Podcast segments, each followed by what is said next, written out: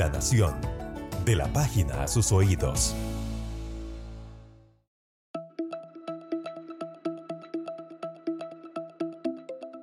Hola, ¿qué tal? El especial No Coma Cuento en Elecciones regresa en su penúltima entrega a muy pocos días del 6 de febrero, cuando las y los costarricenses iremos a las urnas en una jornada electoral que será sumamente particular a causa de la pandemia de COVID-19.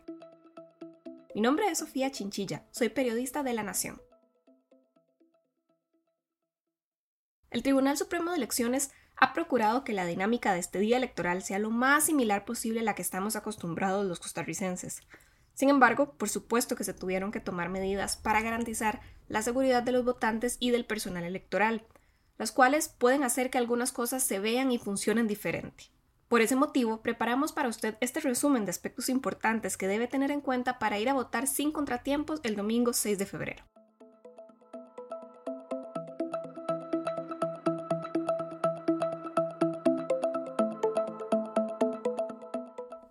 En episodios anteriores hemos conversado sobre cómo los únicos requisitos para votar son ser costarricense y portar cédula de identidad. Entonces asegúrese de llevarla consigo el día de la elección. Los centros de votación de todo el país van a trabajar desde las 6 de la mañana hasta las 6 de la tarde en jornada continua.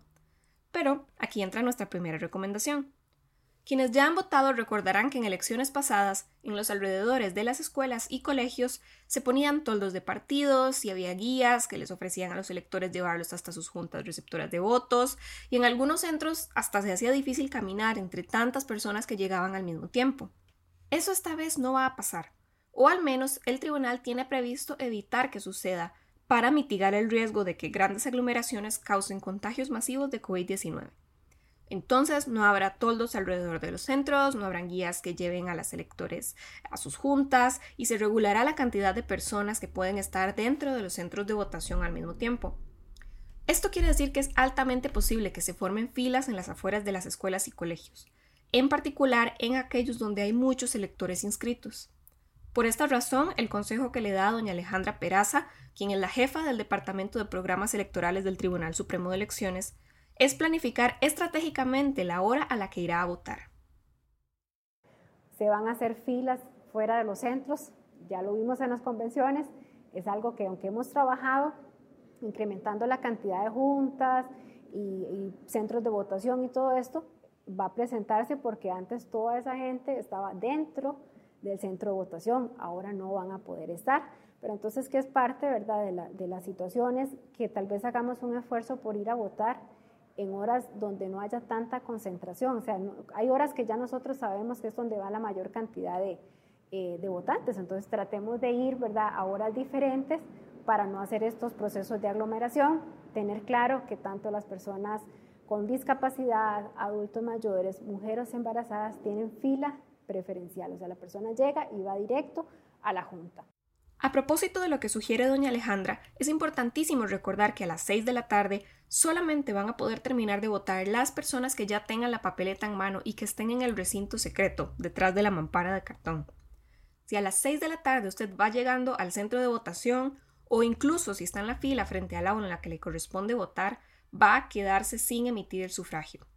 Entonces, nuestra recomendación es no dejar su visita a las urnas para la última hora del domingo, en particular si en su centro hay muchas personas inscritas, porque eso aumenta las posibilidades de que no le dé tiempo de votar.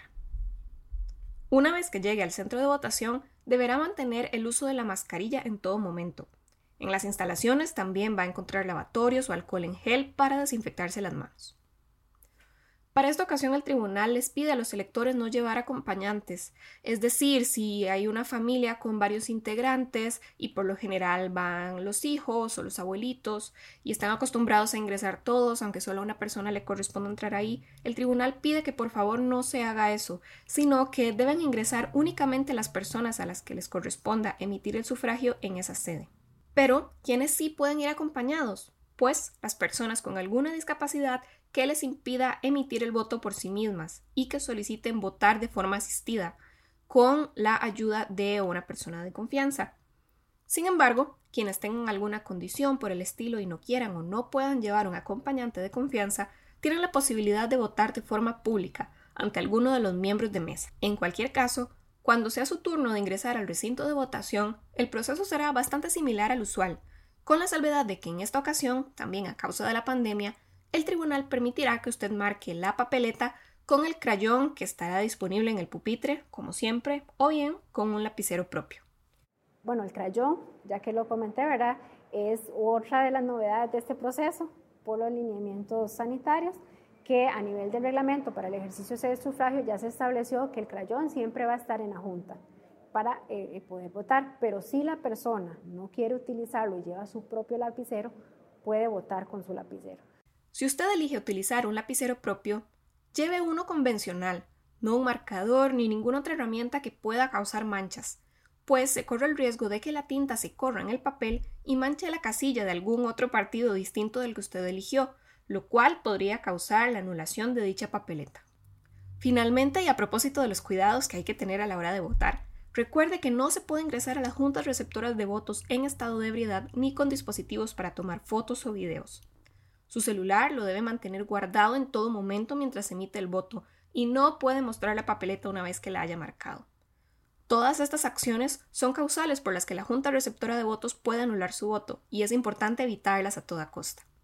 Ahí las tienen. Esas son nuestras recomendaciones para facilitar su visita al centro de votación el domingo 6 de febrero. Mientras llega la fecha, lo invitamos a informarse sobre los acontecimientos más relevantes de la campaña electoral en nación.com.